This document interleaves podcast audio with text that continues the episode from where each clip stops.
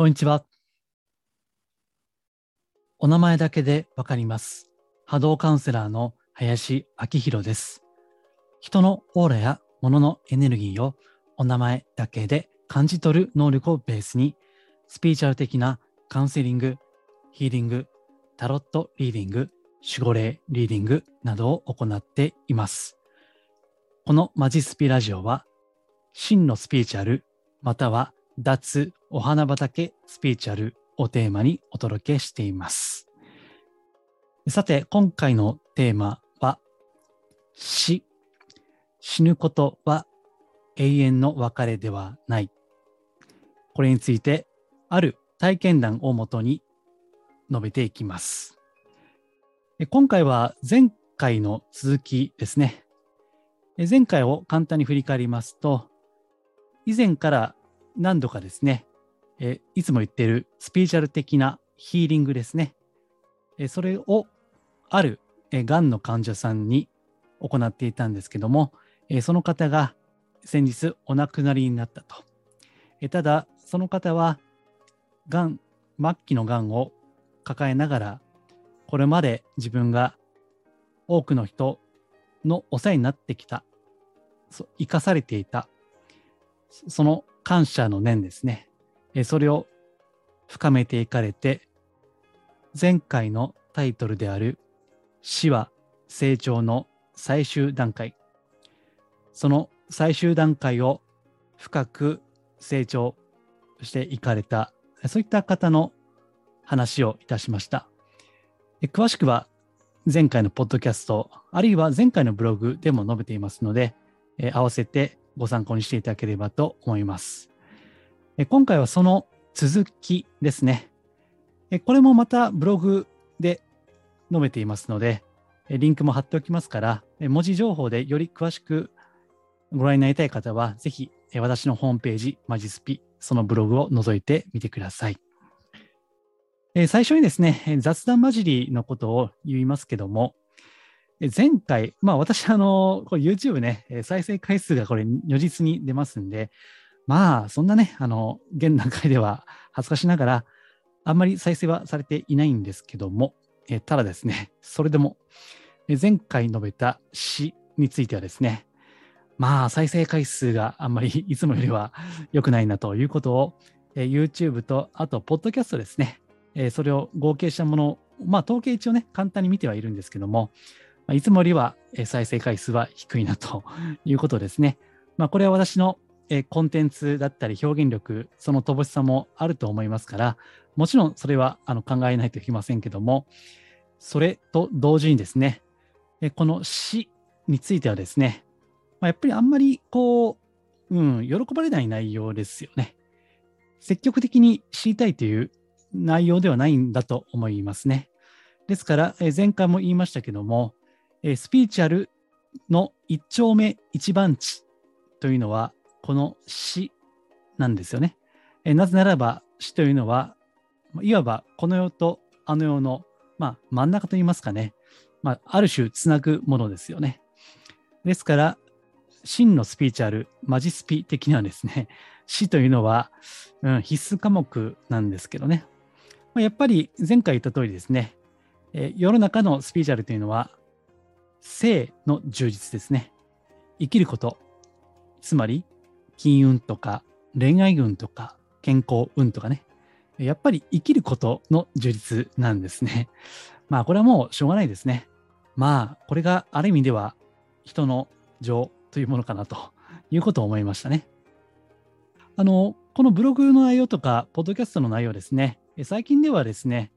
週に1回無料で出しているメールマガジンですね。それであの、まあ、初めてのネタ出しを そこでやってるんですけども、まあ、いろいろご感想いただくんですよね。そこでの感想をくださる方、まあ、この詩についてですね、感想をくださる方の、まあ、大半はですね、え今、肉親がこう闘病生活を送っていらっしゃる方、あるいはご自身が重たい病を抱えておられる方ですね。えそしてえ大切な方を亡くされた方ですね。えそういった方はですね、すごいご感想が深いんですよね。うん、いつも以上に反応がありましたね。そういう実際にこう死というのと向き合わざるを得ない方にとっては非常に関心が深いテーマである一方ですね、まだ直接的にはそういった状態ではない方というのは相対的に薄くなってしまうというか、あんまりま考えない傾向があるのかなということを感じました。で、一方ですね、まあ、昨今ですね、例の感染症ですね、それによって一方ではま死を恐れているで、そういった傾向もありますよね。えところが一方で、もしかしてあんまりこう考えないようにしているということもあるのかなということで、まあ、この死生観っていうのはですね、まあ、だいぶこう難しいなということを正直、え感じています。うん。まあ、ちょっとこれはあの半分雑談でしたけども、で、その中でね、え今回も、まあ、もしかしてあんまり、うん、そんなには深い関心は寄せられないかもしれませんけども、まあ、主にその中にいる方ですね、死と、まあ、向き合わざるを得ない、そういった方にお届けできればいいかなというふうに思っています。で、そこで今回はですね、ある体験談を述べたいと思います。これは、あの、前回述べた亡くなった方ですね、これは K さんですね、イニシャルで K さんとします。でそのご家族の方から送っていただいたメッセージがあるんですね。え送っていただいたのは、その K さんのご長女の方ですね。えちょっと文章ですね、そのまま、あのこれ許可も得ていますので、まずはそのまま読み上げたいと思います。まあ、ちょっとそれまではですね、えお葬式についてのお話があった後ですね、その後の文章です。えこれから読み上げますね。話は変わりますが、母が今朝からふらふらして体調が悪く、高血圧なはずなのに、ものすごく低血圧だったのです。あまりにも長く続くので、明日病院へ行こうと話しておりました。ところが夜、母がベッドで横になっていたところ、誰かが足元に座ったそうなのです。覗き込んだら誰もおらず、びっくりしたようですが、その直後から動悸や気持ち悪さがなくなって、血圧も元に戻ったのです。その座った位置は、よく父がお風呂上がりに座って二人で話していた位置だったとのことでした。そのため母は父が来て直してくれたのだと喜んでおりました。真実はわかりませんが、丸一日ふらふらしていた母が急に元気になったので、不思議なことが起こるのだなと思いまして。私も父が来てくれたと思っていますが、嬉しい出来事だったのでご報告でした。はい、以上です。いかがでしたでしょうか。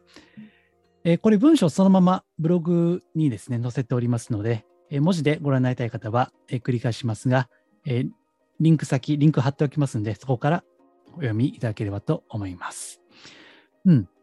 まあ、これが真実かどうかという話なんですね。まあ、私は、あの、あまり断定的にこういったこと、まあ、つまり科学的に証明できないことに関してですね、ああ、それはもうお父様ですね、ということは断言はできないですね。まあ、ただですね、まあ、このたエピソードっていうのは、うんまあ、この仕事やってますとね、やっぱりあるんですよね。でブログには書いていませんけども、え例えば、ご家族で亡くなった方ですね、えその方のですね、なんと、電源の入っていない携帯が鳴ったというですね。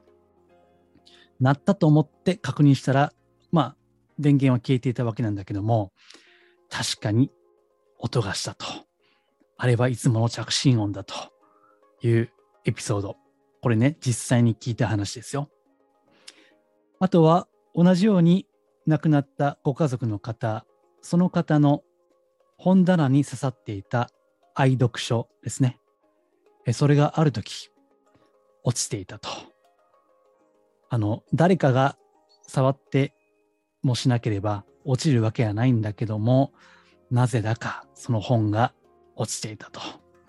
これはどういうことでしょうかと。これも実際にお聞きした話です。あもちろんこれ全員ではないんですけどね、あの、こういったエピソードは、うん、事実としてはあるわけですね。うん。まあ、かといって、その方が、亡くなった方がね、来てくれたんだということは分かりませんよ。うん。ただ、事実としてはあるですね。で、ここで、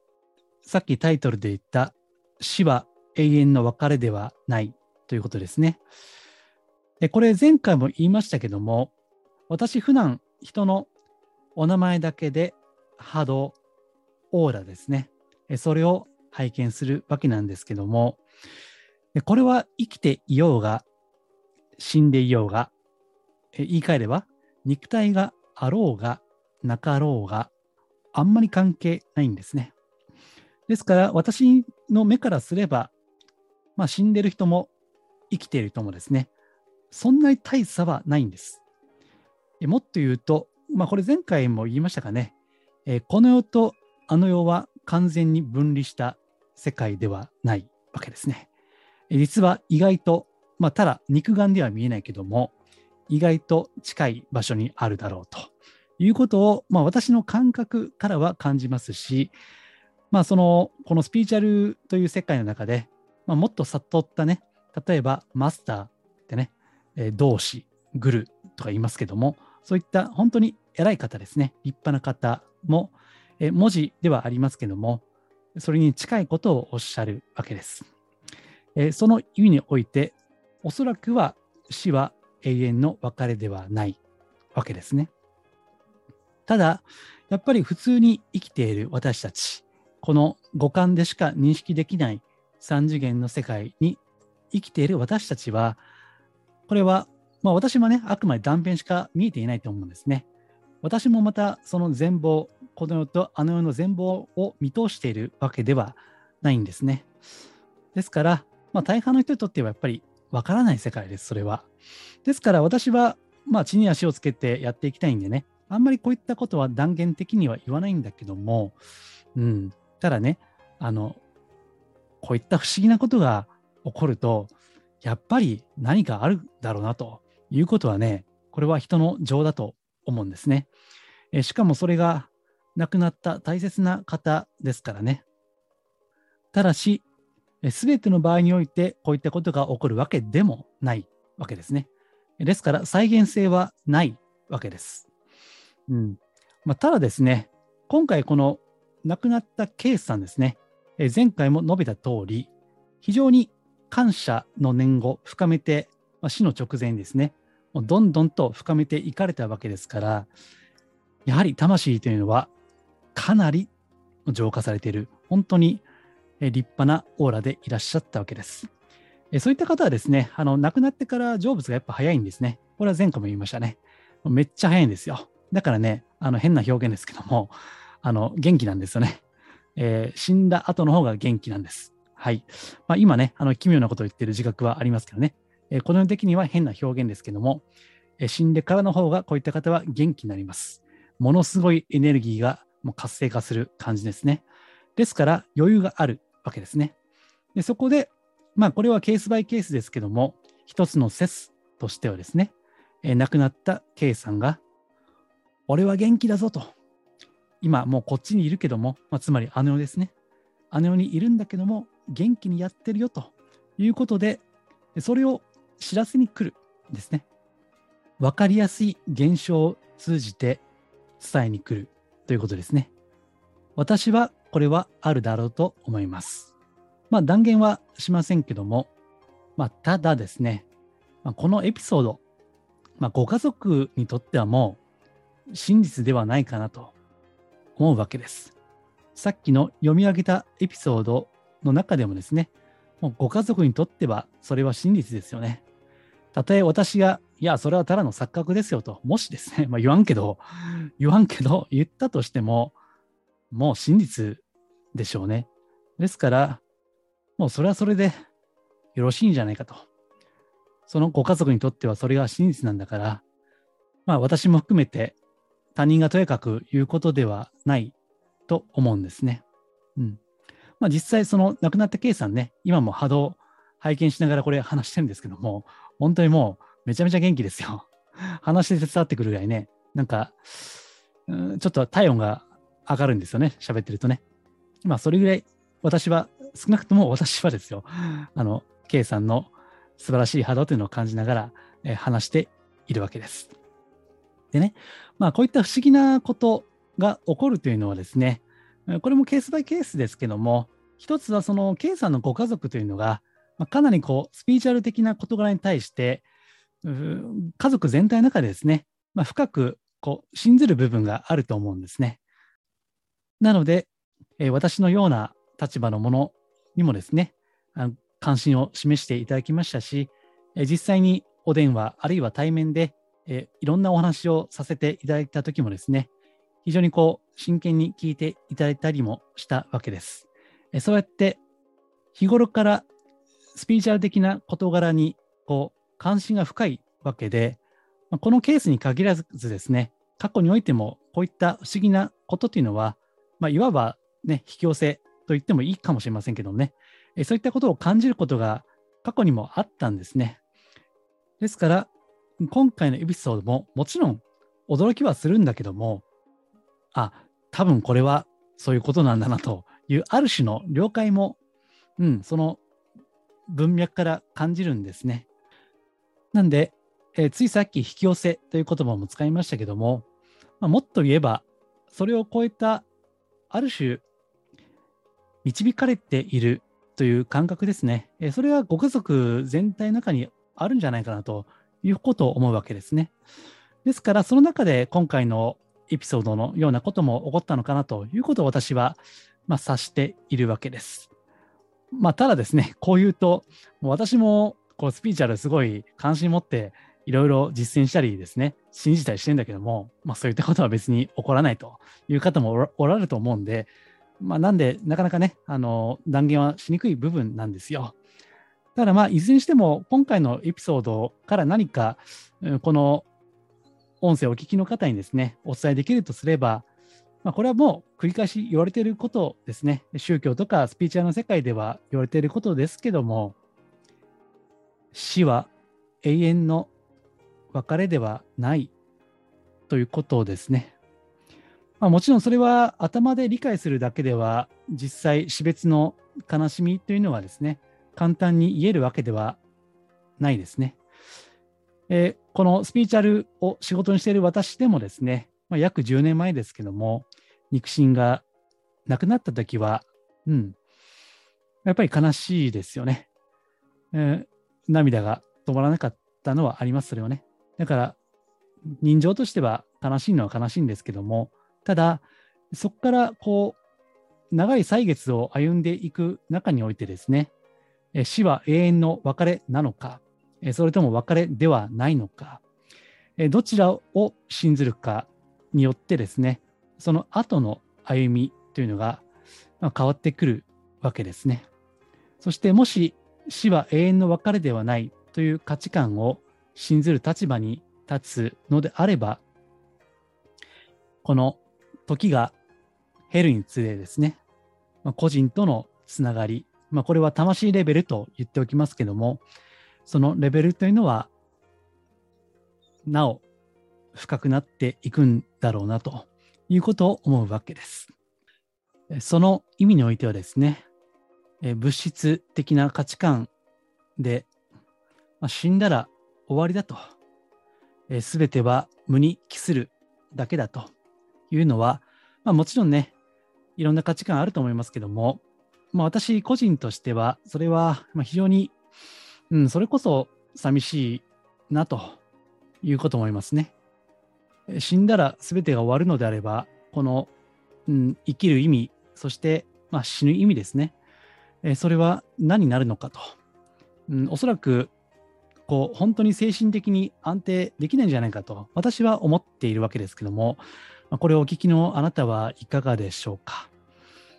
まあその死後の世界、あの世ですね。それは科学的には解明はされていないんだけども、ただ、まあ、少なくとも私の感覚、まあ、いつも言ってる波動を見るという、この感覚においては、